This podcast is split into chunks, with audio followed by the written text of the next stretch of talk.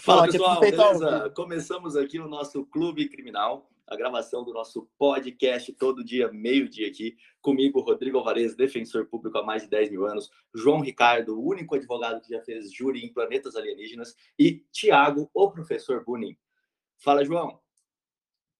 Fala, Rodrigo Alvarez. Bom dia a você e a todos que estão nos ouvindo nesse momento. A sala começa a se encher e eu agradeço muito a presença de todos nesse podcast, o único podcast criminal que é gravado 100% ao vivo e você não ouve somente, você também participa. Logo após a breve explanação dos fatos, nós abrimos o microfone para você participar, tirando a sua dúvida, dando as suas complementações ou compartilhando as suas experiências conosco. Saúdo também o professor de todos nós, Tiago Bunin. Fala pessoal, muito bom dia a todos vocês. Bom, vocês já sabem que a gente tem de segunda a sexta e eventualmente nos finais de semana encontro marcado aqui no Clube Criminal. Até postei um vídeo aqui no meu Instagram convidando a galera e ressaltando né, que esse é um podcast gravado ao vivo e que você pode participar trabalhando aqui. Eu estou sentado na na cadeira do meu escritório, literalmente trabalhando aqui de frente ao computador, terminando uma peça com fone de ouvido e aqui participando, trocando uma ideia com vocês. Você pode fazer isso todos os dias, neste mesmo horário, neste mesmo local. Show de Excelente. Bola. Lembrando que essa semana nós teremos alguns convidados muito, muito especiais. Amanhã a gente vai ter aqui Marlon Ricardo, criminalista, falando também sobre os aspectos relacionados a, ao recebimento de honorários. Como não se lascar, se ferrar ou se comprometer juridicamente no recebimento de honorários, né? A gente já viu aí alguns advogados que acabam respondendo ações criminais por não receber corretamente honorários dos seus clientes. Afinal, a gente está recebendo valores em dinheiro de pessoas que eventualmente estão sendo acusadas pelo cometimento de crimes.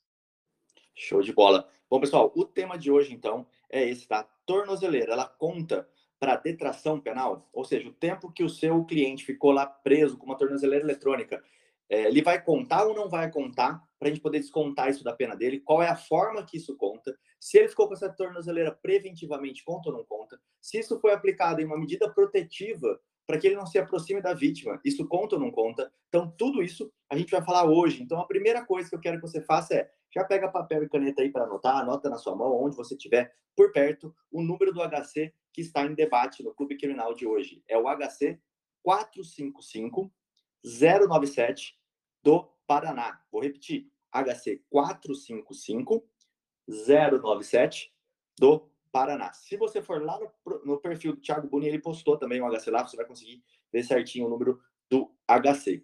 Bom, qual é o tema? Qual é a pergunta, então, que foi discutida dentro desse HC? É, tempo de recolhimento domiciliar com tornozeleira, ele pode ou não pode ser descontado da pena? Primeiro, não sei se o Thiago quer pontuar antes, se o João quer pontuar alguma coisa. Se quiser, sobre o microfone e falar, tá? Senão eu vou tocando aqui. Bom, primeira, primeira coisa que a gente vai falar aqui é o seguinte. É, a decisão, ela ficou muito restrita, essa decisão do STJ, ela ficou muito restrita a um caso, um caso específico, tá? Então, a gente poderia falar isso em cinco minutos e encerrar por aqui a live, mas existem muitas outras aplicações práticas. Esse é só o começo, é só a primeira decisão que está vindo nesse sentido, a gente tem que ampliar e é isso que a gente vai discutir aqui hoje. Então, uma pergunta simples: conta ou não conta? Depende. A resposta no direito, vocês sabem, sempre vai ser essa. Depende, tá? Como assim, Rodrigo? Depende. O caso que está se analisando aqui nessa decisão do STJ é a pessoa que ficou com recolhimento domiciliar noturno e aos finais de semana, e essa pessoa usou uma tornozeleira eletrônica para evitar que ela saísse de casa. E aí, a questão que foi levada ao STJ é esse recolhimento, esse recolhimento noturno e essa limitação de final de semana, eles podem ou não ser abatidos da pena? E a resposta foi sim, isso pode ser batido da pena, porque ele ficou com uma restrição de liberdade. Bom, interessante. Só que aí começam algumas complicações aqui. A primeira delas é, é quanto que eu conto? Se o cara ficou só à noite. Deixa, deixa, deixa eu só, falar, até antes de você avançar um pouquinho, Rodrigo, nesse debate, só para a gente conseguir levar o tema.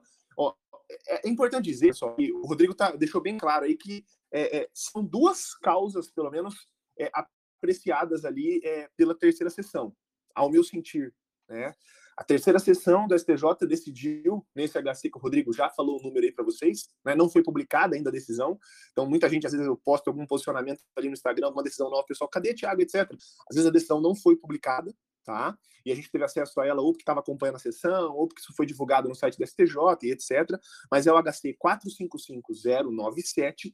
E isso, na verdade, foi um tema decidido pela terceira sessão, porque já haviam precedentes da quinta turma, tá? Na quinta turma, isso já era pacífico ali na quinta turma da STJ, que é justamente a turma mais dura. Mas foi inaugurada essa posição em 2017, então já tinha precedentes há bastante tempo, pelo ministro Ribeiro Dantas, tá? que para mim é um dos melhores ministros ali da quinta turma, e ele já tinha precedentes, anota aí o número novamente, no HC 380 369. 380 369, em que ele reconhecia que essa cautelar de recolhimento domiciliar noturno ela era passível de detração. Depois houveram outros julgamentos na quinta alguns do ministro Ribeiro Dantas. Eu achei um aqui que não foi do ministro Ribeiro Dantas, foi do ministro Félix Fischer. É o agravo regimental no recurso especial, agravo regimental AGRG no RESP 179 2710. 179 2710 do Paraná. Então você vê aí já uma consolidação dessa jurisprudência lá na quinta turma do STJ. Agora, o que, o Rodrigo estava explicando aqui para vocês, que de fato, de certa forma, foi restritiva a posição da terceira sessão. Porque, ao meu sentir, pelo que consta, vamos ver na hora que sair a decisão publicada, a terceira sessão do STJ exigiu a acumulação de duas, e não uma, de duas cautelares para os fins de admissão dessa detração. Ela exigiu a cautelar do 319, inciso 5, cumulada necessariamente com a cautelar do 319, inciso 9. Quais são elas? O recolhimento domiciliar noturno e a monitoração eletrônica. Então, seu cliente precisa estar com o recolhimento domiciliar noturno e com a tornozeleira para fins de detração penal, para que a medida cautelar seja aceita para fins da detração, de acordo com essa decisão da terceira sessão da STJ. Desculpe interromper, Rodrigo, volta lá. Ô, Tiago, nessa discussão, aí eu quero te fazer uma pergunta que eu acho que é a pergunta de todos nós aqui. A detração, quando a gente tem acumulação dessas duas cautelares, monitoramento eletrônico e também recolhimento noturno, ela conta de igual para igual como se fosse uma prisão domiciliar, de um para um?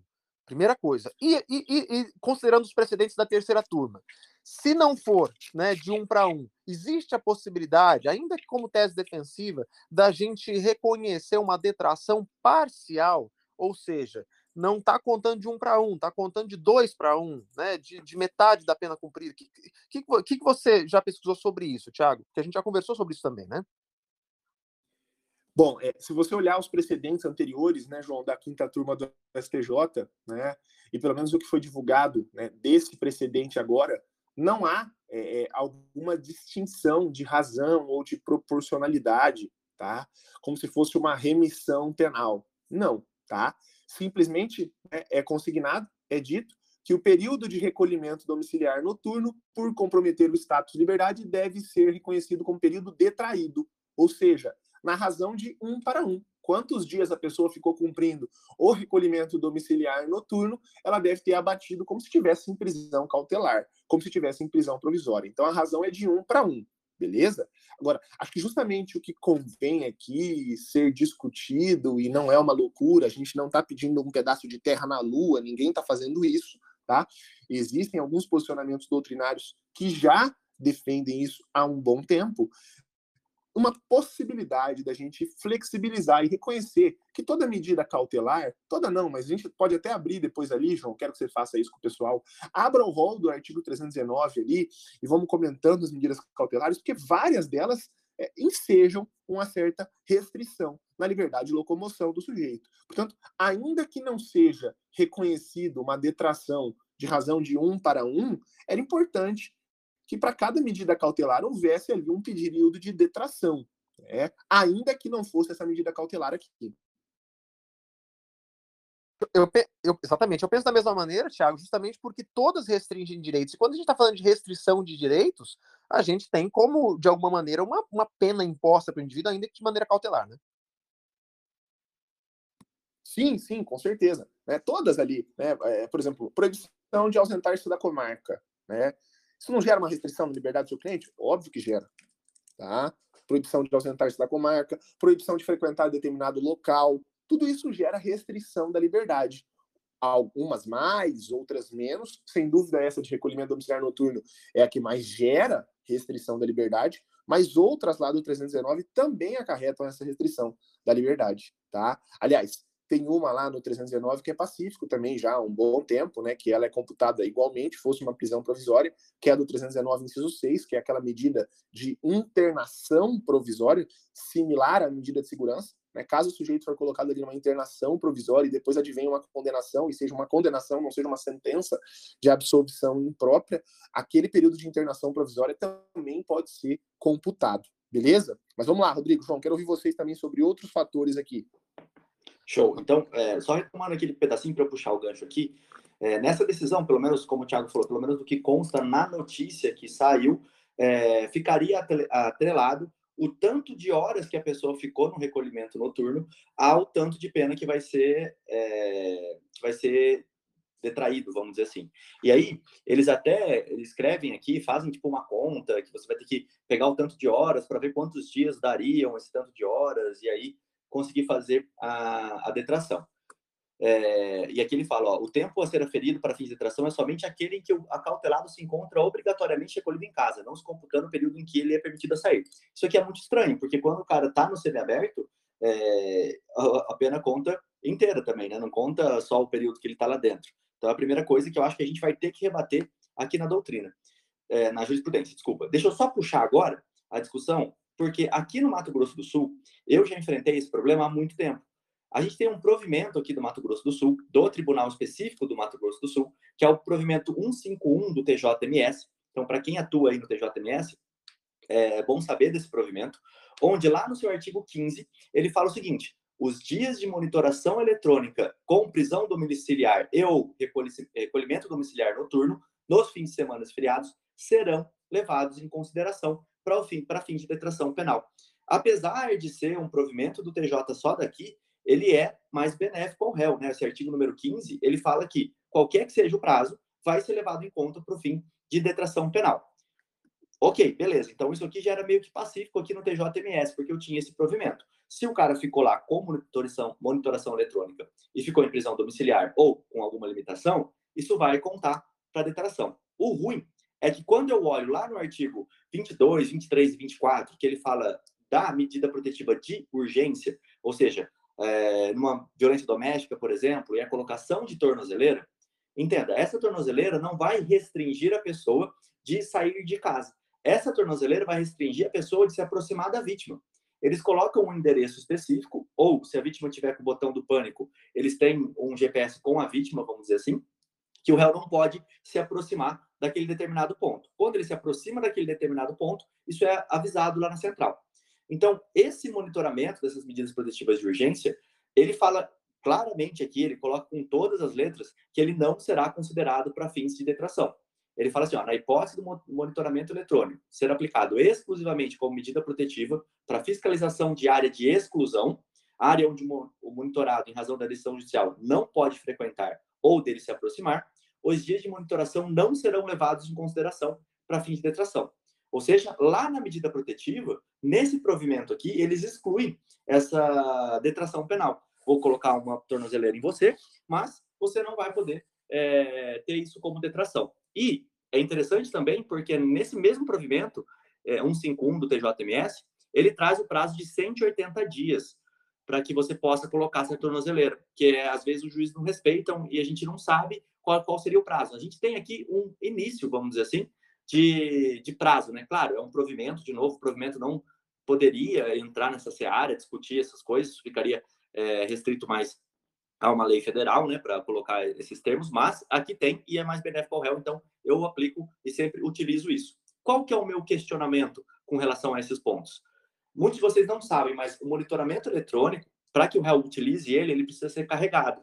E ele precisa ser carregado por pelo menos quatro horas ininterruptas numa parede, sem deixar o réu se locomover. O réu não pode sair a, da casa dele, óbvio, porque está tá, tá carregando, ele não pode tirar a tornozeleira. E também não pode ser dormindo. Então, se você pedir para o seu cliente, olha, me empresta aí, na medida protetiva que foi aplicada essa tornozeleira, para eu ver como é que foi a restrição que colocaram para você. Lá vai estar escrito que ele tem que ficar pelo menos, por pelo menos quatro horas, carregando essa tornozeleira e não pode ser enquanto ele estiver dormindo, porque se ele dormir e deixar para carregar, pode acontecer algum problema e machucar ele. Por exemplo, a bateria esquentar, a bateria dar algum problema, pegar fogo, não sei. Ele não pode dormir Choque, carregando. sei lá, né? Choque. Sim. Qualquer... E outra coisa, Rodrigo, tem estados ainda que, e, e, ah, não sei se ainda existem tornozeleiras assim aqui no nosso estado, mas tinham tornozeleiras que eu lembro há algum tempo atrás que eram seis horas, né? Mais tempo ainda né, de carregamento. Então, o que o Rodrigo está querendo alertar para vocês é que, eventualmente, o cara chega em casa é, às seis horas da tarde, ele tem que ficar quatro horas ligado na tomada, carregando a tornozeleira, algo completamente vexatório. Você imagina, o cara ligado na tomada, me lembra aquelas correntes no pé da Inquisição e etc, né? Fora o período. Sem contar que o cara fica literalmente preso à parede, né? É uma prisão, sim. Sim, bizarro, um troço assim, medieval. Sim, e é por isso que a tese que eu vou propor aqui para que a gente levante, eu já falei isso em algumas outras ocasiões, e essas decisões do STJ, eu acredito que elas só ajudam é falar o seguinte: bom, já que a gente vai contar hora por hora que esse réu tem que ficar preso, já que foi esse o entendimento, claro, naqueles processos em que você tenha um réu que está com tornozeleira por conta de uma medida protetiva.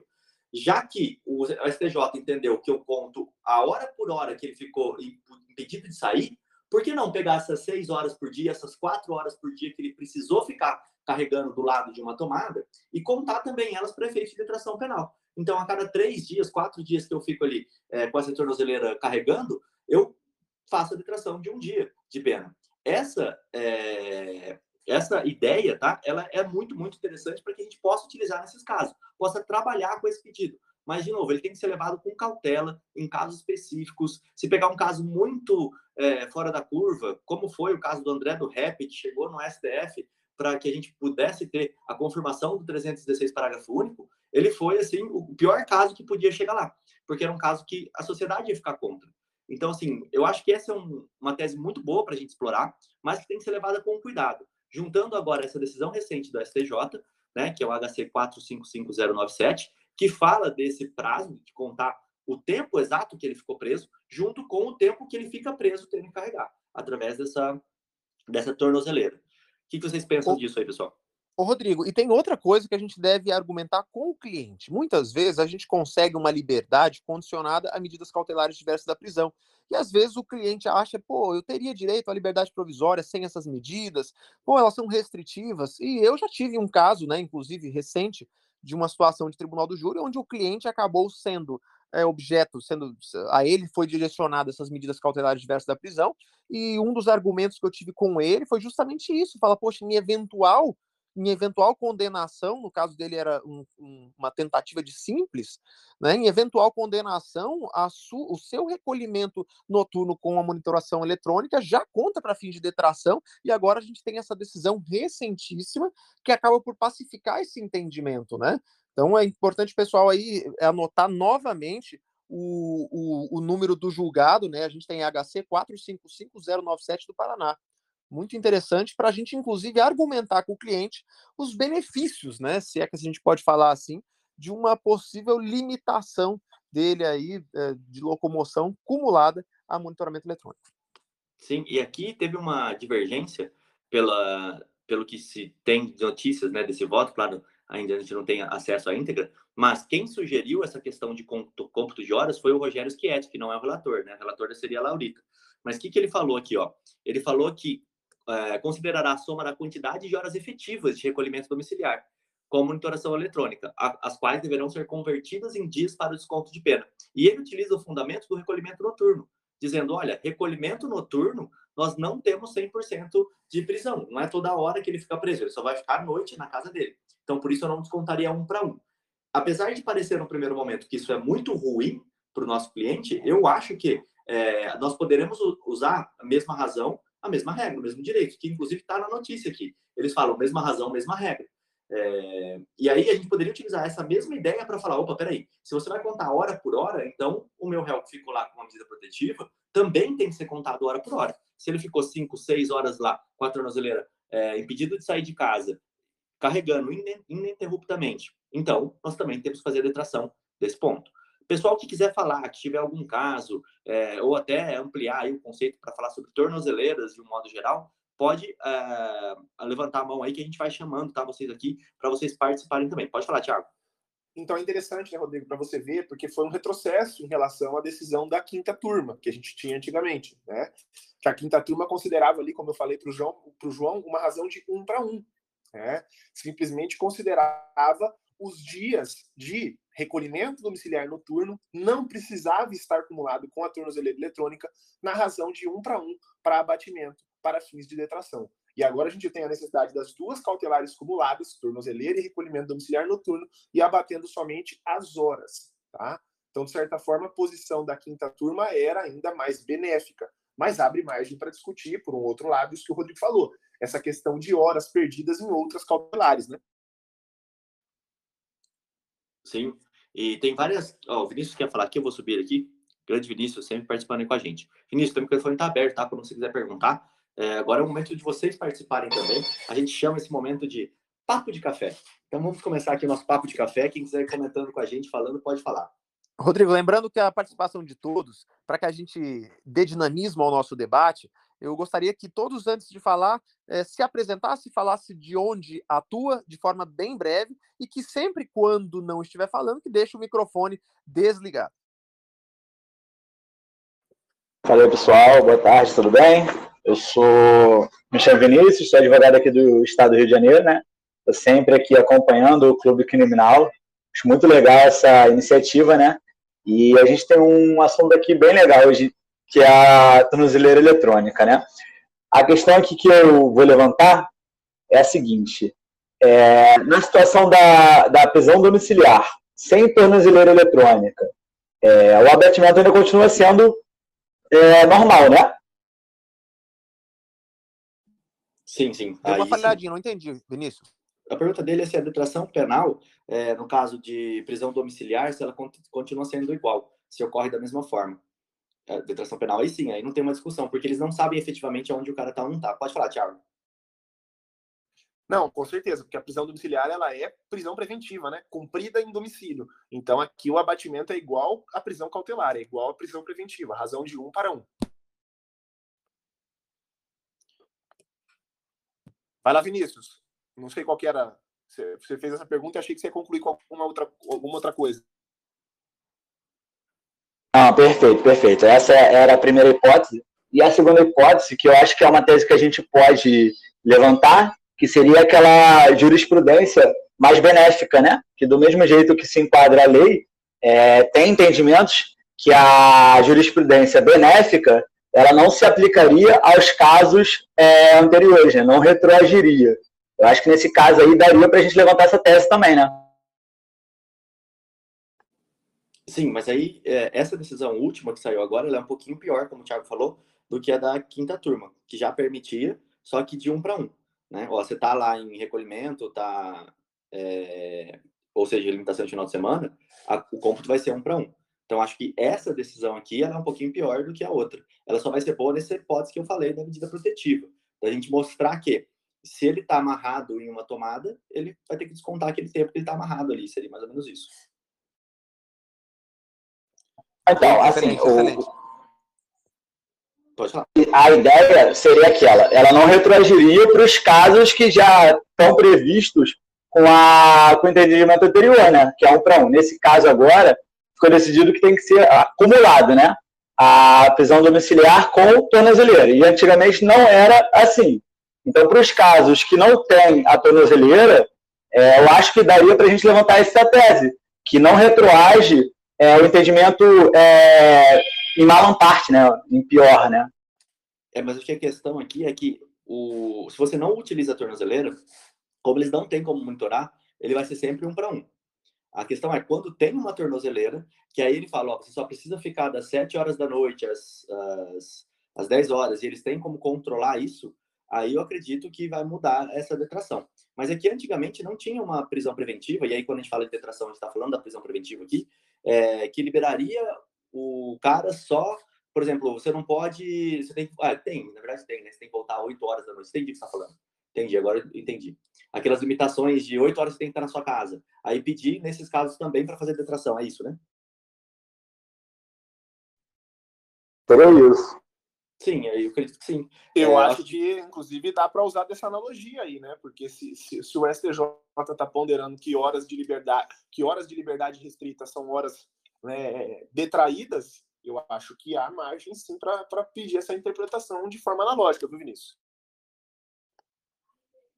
Eu também acho. Eu, tinha entendido que ele tinha falado, do, por exemplo, um semi-aberto da vida, ou um regime aberto, onde o cara vai cumprir, aí vai contar um para um mas não, não era isso, né? Era no caso da prisão preventiva, porque é o que a gente está falando aqui de modo geral, na verdade.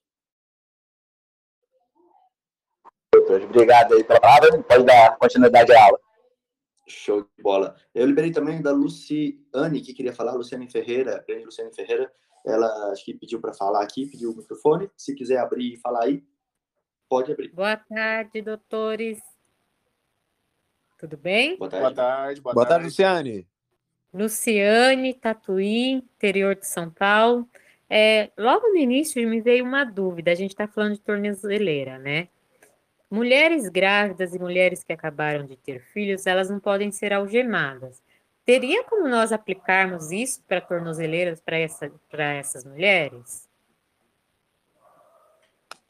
Legal a tua pergunta. É, eu já vi muitos casos, por exemplo, também quando a pessoa tem diabetes. Porque no diabetes, normalmente a pessoa incha, né? É, e já teve várias complicações por conta de colocar a tornozeleira em pessoas que tinham diabetes é, e a pessoa inchar naturalmente, como é o processo que acontece com ela, e a tornozeleira impedir, não conseguir deixar, por uma questão médica, dele utilizar a tornozeleira. Então, eu acho que sim, se você for pensar é, nesse caso, falar, olha, a grávida, por exemplo, incha, incha a perna, incha o pé, então seria impossível dela utilizar a tornozeleira, eu acho que sim, e eu acho que o juiz não pode voltar. Essa é a minha opinião, e eu sempre tomei cuidado com isso não sei o que o Thiago e o João acham, vou pedir a opinião deles, é, tem que tomar cuidado quando você vai pedir para o juiz. Eu sempre deixo primeiro ele fixar a tornozeleira, então ele fixou a tornozeleira. Estou lá na, na, custódia, e falando nisso já já eu tenho audiência de custódia também aqui em Campo Grande, é, mas enfim, eu vou lá hoje na audiência de custódia e vou pedir a tornozeleira. O juiz vai conceder, beleza. Colocou a tornozeleira ali na perna do, do, do réu, ou na verdade eu nem peço a tornozeleira e o Ministério Público pediu. Aí eu vou lá, depois que ele já determinou a tornozeleira, eu vou pedir a, a palavra, falar, excelência, pela ordem, o réu tem um problema, ele tem uma doença de é, diabetes e a perna dele enche. Então não tem como ele utilizar essa tornozeleira é, por conta dessa doença dele. E aí, qual é a grande questão? O juiz não pode falar, ah, então eu vou deixar ele preso porque ele não pode usar a tornozeleira. Porque é uma limitação física. E se ele já deu a tornozeleira eletrônica, ele já avançou. Não é caso de ficar preso. Então, se caso de ficar preso, ele tem que encontrar outra medida alternativa. Então, acho bem legal essa discussão, sim, é, de fazer esse pedido com relação às grávidas, de não utilização da tornozeleira eletrônica por conta, às vezes, de inchar a perna ou qualquer coisa do gênero. Ô, Rodrigo, inclusive, essa é uma discussão, uma ideia que eu tive aqui agora, que eu acho que é aplicável para mulheres grávidas, inclusive no sentido biológico, né? O sentido de saúde. Digamos que uh, o advogado, a, o advogado que esteja defendendo uma, uma mulher grávida, ele pegue uma decisão favorável nessa que deixou de aplicar uma tornozeleira para um para um paciente que estava com diabetes porque a perna dele incha. Poxa, mulheres grávidas também têm pernas que incham e a gente poderia dar fazer uma analogia aí e de uma maneira apresentar de forma objetiva, ou seja, com um elemento de saúde, uma analogia entre grávidas e diabéticos. Não sei se estou indo demais aqui, mas é uma ideia que me surgiu nesse momento. Sim, acho que então foi o, o rumo aqui do, do pensamento, João. É, você pegar uma decisão dessa e mostrar que não dá para usar a tornozeleira. Outro caso que eu estou estudando, é, fazer esses pedidos, e eu já tive várias vezes, é o réu, ele é motorista de caminhão. Essa é a profissão dele. Então, ele tem que passar horas e horas e horas ali com a tornozeleira sem carregar. Às vezes, ele não vai parar em 12 horas, em 15 horas ali de estrada, ele vai tocar, a gente sabe que, ele, que é assim que funciona. É, nesses casos, como é que fica?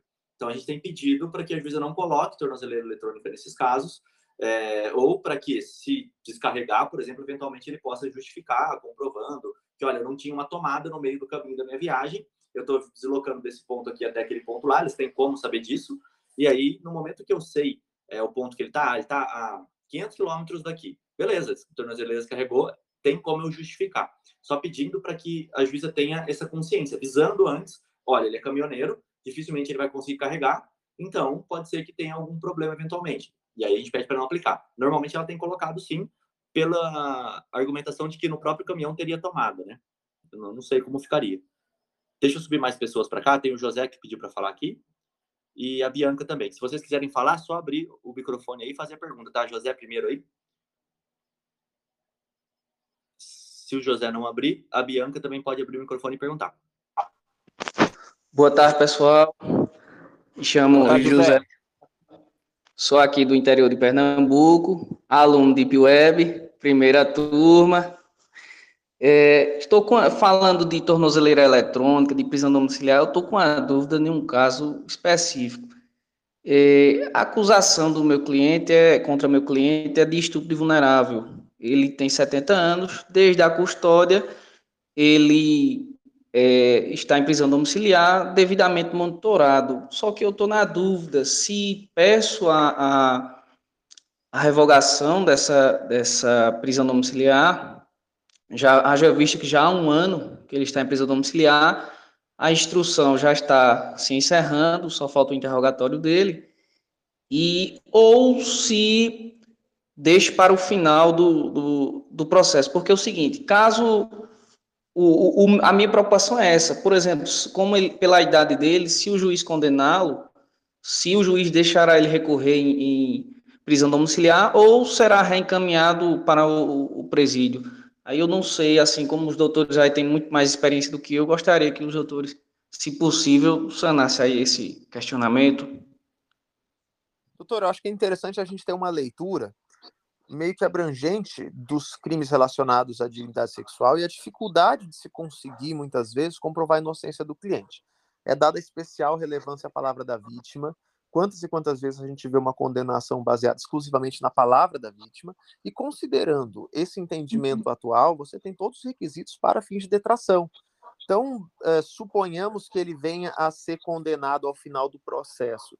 Ele estando numa medida menos restritiva né, do que a cadeia, estando em casa, né, numa, num recolhimento noturno, uma prisão domiciliar, na, na acumulação entre essas medidas que também sejariam detração, eu, nesse caso, eu analisaria o processo primeiro para verificar a possibilidade real de condenação, se há ou não condenação, se vai haver a possibilidade ou não de condenação, e havendo essa possibilidade, eu vejo como um lucro ele ficar é, recolhido em casa e contando como detração. Começa por aí, né?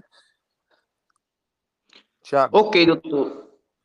Eu, ô João, eu concordo com você também aí, nesse ponto. É, nessa situação específica, eu conversaria muito com o cliente, falaria para ele, olha, enquanto você está aí, a gente está ganhando o dia, caso você seja condenado. Tudo bem, você pode ser absolvido, e aí se você for absolvido, a gente vai perder esse, esses dias que você ficou em casa. Mas se você for condenado, nós ganhamos esses dias que você ficou em casa para abater da sua pena. Se já está um ano, dois anos, três anos que seja, melhor que você fique assim, numa situação intermediária, do que uh, sair uma futura condenação e o juiz decretar que você vá para o presídio. E aí não tem como, você vai ter que cumprir de qualquer forma. E se eu fizer a detração desse um ano, eu já posso ter benefício. Daqui a pouco eu consigo uma progressão de regime, mesmo estando em casa. Aí ele já vai para o semiaberto, aí já fica mais tranquilo a situação dele, né? Mesmo, mesmo se condenado. Ok. Agora, doutor, no caso se, por exemplo, se sobreviver à condenação, é, a, qual seria o fundamento para que ele é, possa recorrer em, em, prisão domiciliar? Qual seria um fundamento, algum, algum HC aí teria para citar alguma coisa? Não sei se o HC, mas eu utilizaria ele, o fato... Ele está respondendo em liberdade? Ele está respondendo em liberdade? Ele está em prisão domiciliar. Ele está em prisão ele... domiciliar. Isso, monitorado a, a com o tornozeleiro. A jurisprudência do STJ, eu não vou nem citar uma, porque existem várias, tá? Não tem alguma de cabeça aqui pronta. Mas a jurisprudência do STJ é pacífica no sentido de que se não houve alteração fática, tá? Não deve mudar o enquadramento, a situação que aflige ali o status de liberdade do seu cliente. Então, se ele estava solto, continua solto. Se ele estava em prisão domiciliar, continua em prisão domiciliar tá? Até porque as razões da prisão domiciliar aí cautelar, né, lá prevista nos 318 do CPP, são bastante similares àquelas que estão previstas lá na LEP, no 117 ou 118 da LEP, não me recordo, tá? Então, é, eu acho que o argumento é justamente nesse sentido. Vale um, não sei se já apresentou alegações finais, mas valeria na alegação final um tópico. Eu sempre faço isso em algum caso que eu vejo risco de prenderem meu cliente em eventual decisão condenatória, fundamentando ali, argumentando o porquê de permanecer livre, se está livre, ou em prisão domiciliar, se está em prisão domiciliar, mesmo em caso de condenação. Beleza, José? Ô, Tiago, e exceção a isso que você está falando, eu vejo só aquelas situações onde a própria lei impõe uma conversão é, de, uma, de, uma, de uma execução provisória da pena. Né? É quase que inadmissível no cenário atual onde nós estamos uma execução provisória da pena, mas a gente tem aí artigo 492 do CPP, né, é, prevendo uma prisão, ou seja, o direito, o, o tolimento do direito a responder o processo de liberdade quando o indivíduo no júri é condenado a uma pena superior a 15 anos. Ok, doutores. Show de bola. Muito obrigado. Show, José. É, já vou liberar ali para Bianca. Bianca, se você quiser falar, já fica é, pronto aí. pronto aí. Só vou terminar de comentar aqui o caso do José, que foi o seguinte: é muito interessante o caso dele, porque é um pedido de liberdade. Olha como são as coisas, pode prejudicar a situação do cliente. Por quê, Rodrigo? Porque ele fazendo pedido de liberdade, o cliente dele respondendo em liberdade de processo, ele perdeu a detração penal. E aí, em sendo condenado e tendo que ir para um regime fechado, caso ele não consiga novamente uma prisão domiciliar, ele vai ter que cumprir todo aquele tempo agora em fechado. Então, analisando o risco do processo, é muito boa a situação do cliente dele, está numa situação muito cômoda de responder e poder, no final, ser condenado e ainda assim ter a detração penal. Então, é bem interessante mesmo esses dois lados aí, né? Pode falar, Bianca. Pode falar, Bianca. Oi, bom dia. Bianca aqui do estado do Paraná. Preliminarmente, vou, vou agradecer aos professores por disponibilizar tanto tempo para passar tanto conteúdo de, de grande valia aí para nós estamos na batalha, né? É, seguinte, a minha dúvida seria em relação à detração e ao momento de pedir. Se seria mais benéfico uh, a solicitação na sentença, na, nas alegações finais, para o juiz de primeiro grau já é, realizar, para talvez conseguir um regime mais brando, ou realmente aguardar para o juiz de execução? É, desculpa, Bianca, Bianca, respondendo a pergunta, é, eu não só acho mais benéfico, como acho necessário, tá? Pedir para o juiz no ato ali da sentença. É um pedido que vai ali nas suas alegações ações finais. Nem todos os advogados fazem isso, mas a gente faz aqui no meu escritório. Eu tenho um tópico específico sobre é, dosimetria da pena, toda a parte da dosimetria da pena, desde o sistema trifásico ali, até fixação de regime inicial de pena, eventuais substitutivos penais, pena restritiva de direito, suspensão condicional da pena. Eu sempre trabalho isso e sempre incluo já o pedido de detração, porque atualmente, né, o artigo 387, parágrafo 2 do CPP, isso desde 2012, prevê que cabe ao juiz sentenciante fazer essa detração, justamente porque isso pode afetar no regime inicial de pena a ser fixado. Com uma detração, teu cliente pode sair do fechado para o semiaberto, do semiaberto para o aberto. Com uma detração, pode se tornar possível a pena restritiva de direito ou a suspensão condicional da pena. E eu até citei lá no meu Instagram, vou citar aqui de novo para você poder anotar, o HC 625511, HC 625511 de São Paulo, tá? Do STJ, quinta turma, ministro Félix Fischer, 625511, é o número do HC, que reconhece tá? que é competência do juiz sentenciante. O juiz da execução penal vai fazer de forma subsidiária, só se tiver passado batido pelo juiz sentenciante. Beleza, Bianca? E, Tiago, é bem interessante Thiago, também, gente. Pode falar, Bianca. Não, eu só ia agradecer.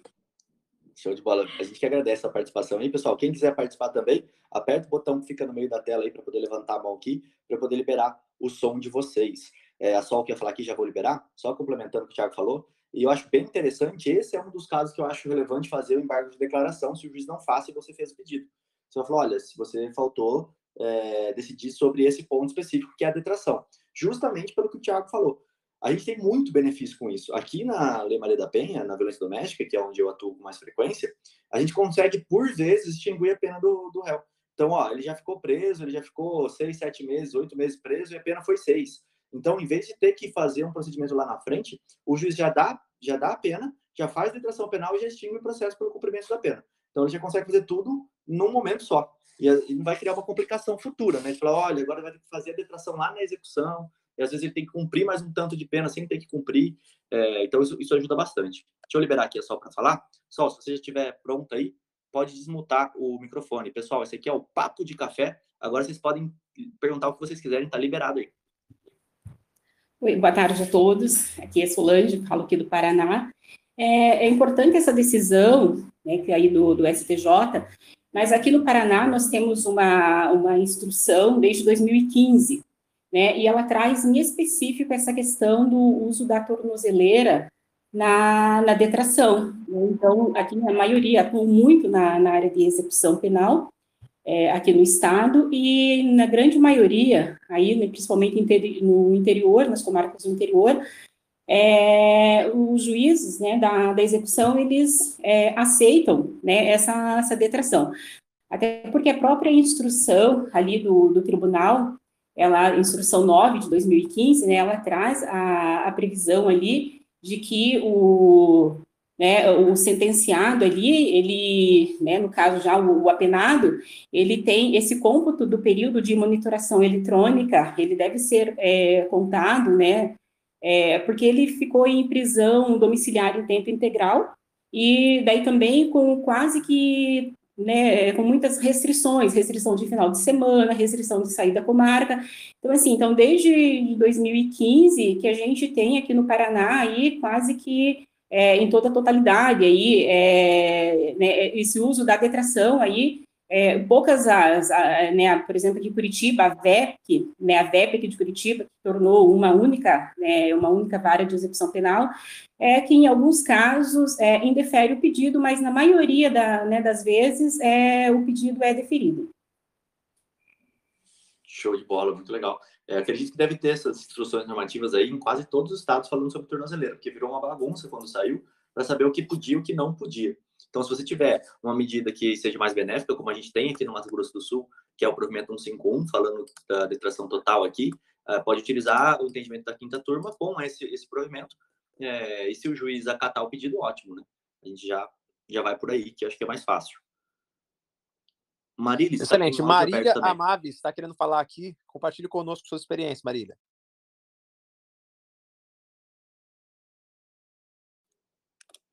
Não sei se ela já está pronta aí para abrir o áudio, ah, quando ela tiver. Agora está me ouvindo? Agora sim. Boa tarde, professores, tudo bem?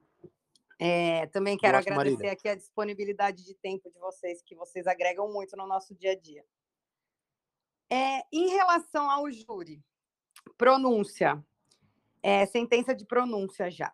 Vocês acham viável, pelo tempo que vai demorar o recurso, é, não fazer esse recurso e deixar ir para júri nesse momento? Ou seria uma Nossa, perda? Marília, tá... Ou seria uma perda de um ainda de uma luta e já, e já ir direto para o júri?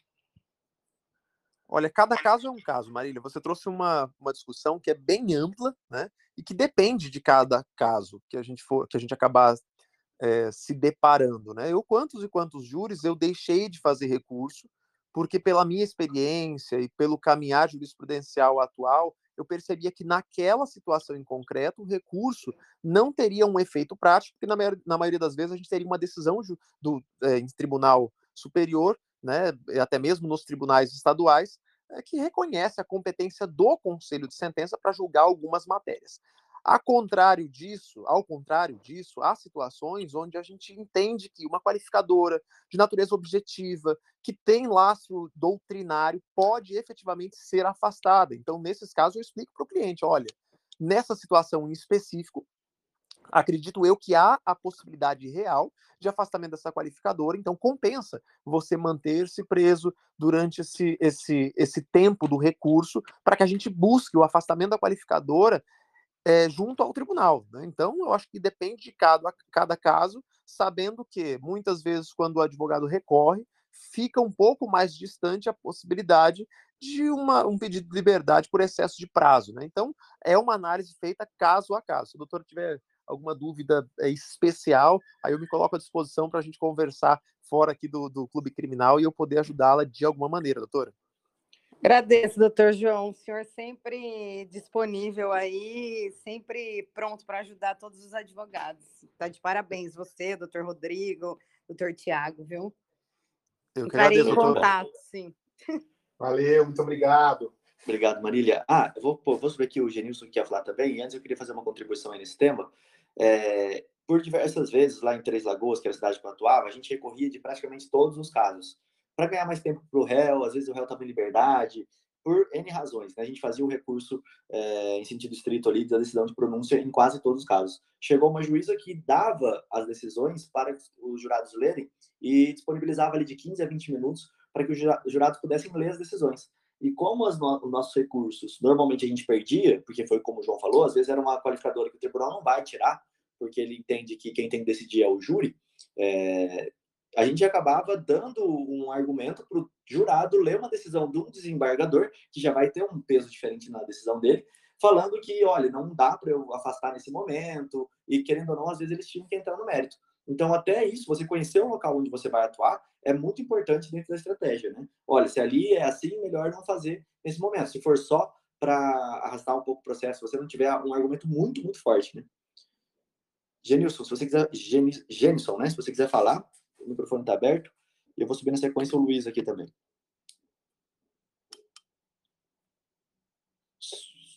Subiu o Luiz aqui também. Qual dos dois aí quiser liberar o microfone, é só liberar e poder fazer sua pergunta. Alô, boa tarde. Bom dia. Boa tarde, Luiz. Boa tarde, é... Luiz. Diga. É muito prazer. Meu nome é Luiz Francisco Brenha, sou advogado aqui na comarca de Itu, São Paulo, interior de São Paulo. A pergunta que eu faço é a seguinte: antes da edição da lei dos crimes hediondos, é, o homicídio era não era considerado crime hediondo. Levando em consideração que o fato ocorreu em 2006, é possível hoje se pedir o livramento condicional da Rei do Canda com base na tese de que na ocasião do fato o crime não era hediondo, razão pela qual seria é, o prazo para esse, esse benefício seria menor do que o, o prazo atual. É um homicídio qualificado, você fala? É, o homicídio foi. A, ela matou o filho. Entendi. É, e dentro da execução penal, é, o mais difícil de se atuar na execução penal, pra, na minha visão, é, são esses prazos e essas condições em que a lei mudou. Porque se o, crime foi lá atrás, o que vai reger é sempre lá atrás. Então, o prazo de prescrição, é, se, se, houve alguma abolição crimes temporária no meio do, do, do, tempo aí, isso vai ter efeito. Por exemplo, o que a gente vem brigando e batendo agora, que o mais recente, né, que é o caso da perturbação da tranquilidade ali, que houve a abolição crimes dela, isso aí já vai refletir na, na tudo que ficou para trás. Então, se alguém já foi condenado lá atrás e ainda está cumprindo alguma coisa por este crime, vai poder fazer é, o reconhecimento ali de que houve abolição crimes, enfim, sempre vai reger pelo tempo da lei da, do cometimento do crime. Então, os prazos de progressão não vai cair nessa lei nova, por exemplo, do pacote anticrime que alterou lá para porcentagens agora, né? Não mais um sexto, dois terços, agora é porcentagem. E a maioria, né? Tem uma ou duas exceções ali, mas a maioria ficou errada, é, ficou pior, né? Não errada, ficou pior para o réu. Isso também não vai aplicar. Enfim, você vai utilizar sempre a conduta ali é, do anterior. Mas, pelo que eu estou olhando aqui na lei de crimes hediondos, acho que foi em 94 que foi colocado é, esses, o, o, homicídio qualificado, né? Ah, não, não, não. Aqui foi na, ainda que cometido por só gente. É, a lei de hediondos é de 1990. Aí resta saber, esse crime, esse crime foi cometido qual data exatamente, doutor Luiz? É, em 2006 foi a data do fato. É, 94 tinha homicídio qualificado, parágrafo 2 1, 2, 3, 4 e 5. Se foi algum desses, em 94 ele já entrou aqui é, como crime hediondo. E aí depois teve algumas alterações que vieram em 2015 e 2019. Então tem que ver certinho qual foi o inciso que ela foi condenada. Se não tinha aqui na lei de crimes hediondos, aí sim você pode aplicar. E aí o interessante é você sempre abrir a lei, não abre ela compilada, abre ela o texto normal, porque aí você consegue ver tudo que já foi revogado dessa lei ou foi substituído e quais foram as alterações. Então dá para acompanhar legal, porque tem é, a data que foi feito, né? É, incluído pelo inciso tal da lei tal, então você consegue ver certinho. Eu abri aqui a lei de crimes hediondos, lá no artigo 1, ele vai falar, ó, homicídio, homicídio, homicídio. Teve três alterações aqui. Uma em 2004, 94, desculpa, 2015. É, teve duas alterações em 2015 e, e depois agora em 2019. Ok, muito obrigado, doutor. Agradeço imensamente. Parabéns a todos aí pela, pela iniciativa. Um Valeu, bom dia para vocês. Abraço. Tchau. Pessoal, lembrando, eu vou chamar a Rita aqui para fazer uma participação com a gente, para fazer a pergunta dela. Lembrando que quem estiver aqui puder compartilhar nas mídias sociais, tem ajudado muito o grupo a crescer. A gente conseguir fazer todos os dias aqui esse, é, esse podcast para vocês. E se você está vendo pelo Spotify, para quem não sabe, nós estamos tentando subir todos os episódios ali para o Spotify na medida do possível. É, se você está vendo esse episódio pelo Spotify, tira aí também um print aí é, da tela do seu celular e manda aí nas suas redes sociais. Vai ajudar bastante. Pode falar, doutora Rita. Oi, boa tarde, Rodrigo, tudo bem? Boa tarde. Ô, Rodrigo, ali na, no, na questão ali do Dr. Luiz, só para contribuir, eu acredito que ele consiga um sexto por aquela questão que os crimes cometidos até 2007 não podiam ter a progressão de regime, aí teve aquela questão que o STF é, julgou inconstitucional, então ele não consegue tirar a hediondez, mas crimes cometidos até 2007, ele consegue a progressão de regime mesmo sendo o homicídio hediondo, continua sendo hediondo, mas o correto é no um sexto. Show de bola. eu acho que essa que era a dúvida dele. É que, como foi até 2007, né, teve aquela inconstitucionalidade pelo STF, então ele consegue tirar ela num sexto. Não sei se eu contribuí, mas seria só isso. Sim, contribui demais. E é isso que eu falo da execução penal. É, eu sou muito fã da execução penal, assim, porque se você estudar ela bem, você, você conhecendo esses prazos de, é, do momento, por exemplo, lá, 2007 teve uma mudança, essa que a doutora comentou, e aí você teve uma outra mudança em tal data. Quando eu atuava na execução penal, eu tinha isso muito mais fácil na ponta da língua, e aí você consegue muito benefício para o réu. Por exemplo, aquele que antigamente o réu perdia todos os dias de trabalho quando cometia falta grave, e depois decidiu que seria incondicional também ele perder todos os dias. Então, se você pegar a execução muito antiga, a primeira coisa que eu olho é isso. Teve alguma época que ele perdeu todos os dias de trabalho dele lá de remissão que ele tinha? Teve. Então já, já peço, isso já muda muito a pena. Assim. Então tem várias coisinhas na execução que eu acho fantástica. Sim, não, a execução viu? é maravilhosa. Acho que deu uma cortadinha. Maravilhosa. Parabéns aí para vocês pela atitude. Obrigado, doutora. Muito obrigado pela contribuição também. Bom dia, boa tarde, professores. Meu nome é Gênesis Araújo, do boa tarde, Estado de Aracaju, aluno Deep Web. Professores, é, minha dúvida com relação a recolhimento domiciliar acumulado com a fiscalização eletrônica é no que tange a detração em horas, né?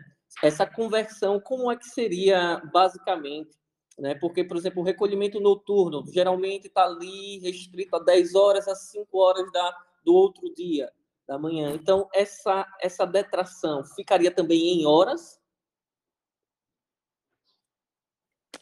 É, a gente não tem acesso ainda à íntegra aqui dessa, dessa decisão. O que eles falam aqui no, na, na reportagem e, e no, na parte do julgamento aqui é que seria feito em horas. Eles iriam olhar a quantidade de horas. Eu até vou abrir aqui de novo para poder ler para você exatamente como eles colocaram aqui. É, o cálculo da detração considerará a soma da quantidade de horas efetivas de recolhimento domiciliar com monitoração eletrônica, as quais serão convertidas em dias para o desconto da pena. Então, pela proposta dele, seria isso: você somaria a quantidade de horas para fazer a conversão para dias, para depois é, você conseguir achar a pena. Mas eu acredito que isso não vá. Bom, tudo é possível, né? Mas isso aqui seria muito prejudicial, né? Você começar a contar em horas, quantas horas ficou, não ficou. Se ficou uma parte do dia preso, ele está preso, né? Não tem como. Mas, enfim, é assim que saiu essa decisão. Eu aqui. acho que é até meio que impossível se computar isso de forma muito exata, justamente porque imagina a quantidade de recursos que sobreveriam a partir do momento que contasse errado, aí tem mais duas horas, menos duas horas. Eu acho que o judiciário não vai se ater tanto a esses detalhes, né? Essa, esse, esse minimalismo penal, justamente porque ensejaria muitos e muitos recursos. E é legal ficar atento à questão dos provimentos de tribunal específico. A gente teve uma colega aqui comentando no Tribunal do Paraná que tem. Eu comentei aqui para vocês, existem dois provimentos aqui no Tribunal de Mato Grosso do Sul, que regulamentam a monitoração eletrônica. Às vezes o seu tribunal ele é mais benéfico, dá uma olhadinha lá. É, aí você esquece essa decisão aqui que a gente está falando, pega uma da quinta turma, pega o provimento lá do seu tribunal e manda para o juiz dessa forma, pedindo ali a, a, detração. E, de acordo com o que o Thiago falou, para fazer um resumão aí, já faz isso ali na, na sua alegação final, para o juiz determinar na sentença, ele não determinando, embargo de declaração. Perfeito, do... perfeito, professores, muito obrigado. Abraço, Jenison. Um abração. Obrigado. Show de bola. Pessoal, chegamos aqui a uma hora, é, quase de relógio, vamos dizer assim, do nosso podcast criminal. Eu vou Não vou mais chamar ninguém agora, porque senão a gente vai estender o papo. O objetivo é que vocês voltem todos os dias, voltem amanhã, já convidem os colegas aí. Quero agradecer a presença do João Ricardo, do Thiago Punin hoje aqui nesse tema aí, de todos os doutores que participaram com a gente. Obrigadão, pessoal. Fala aí, João. Agradeço a presença de todos os amigos que estiveram conosco em mais esse almoço junto conosco aqui, o Clube Criminal e o nosso café também, depois desse, desses momentos de discussão, onde todos podem falar e participar. Obrigado pela presença. Anunciem para os amigos aí esse nosso encontro diário. Amanhã estamos aqui novamente. Amanhã temos o convidado Marlon Ricardo, então não percam. Tema muito interessante. E já na quarta-feira, Thiago Bunin com mais uma decisão arrematando aí os, a, as atualidades jurídicas que estão incidentes na nossa advocacia criminal. Pessoal, sempre digo, vocês nos ajudam muito aqui no crescimento do Clube Criminal, compartilhando com seus advogados, com seus colegas advogados, nos grupos de advogados, nos grupos de OAB que vocês pertencem aí nos seus estados, tá? Sobre o nosso Clube Criminal. Como é que você faz? O João já falou isso. Você vai entrar na nossa telinha ali, Clube Criminal, tá? Vai clicar no nome e ali tem compartilhar o link. E aí você vai pegar aquele link e vai mandar para os seus amigos. Lembrando que esse é o único podcast sobre direito penal e processo penal gravado ao vivo e sem cortes. Todo dia, no mesmo horário, no mesmo local. Eu espero vocês. Grande abraço, João. Grande abraço, Rodrigo. Valeu, pessoal. Abraço, até amanhã. Até.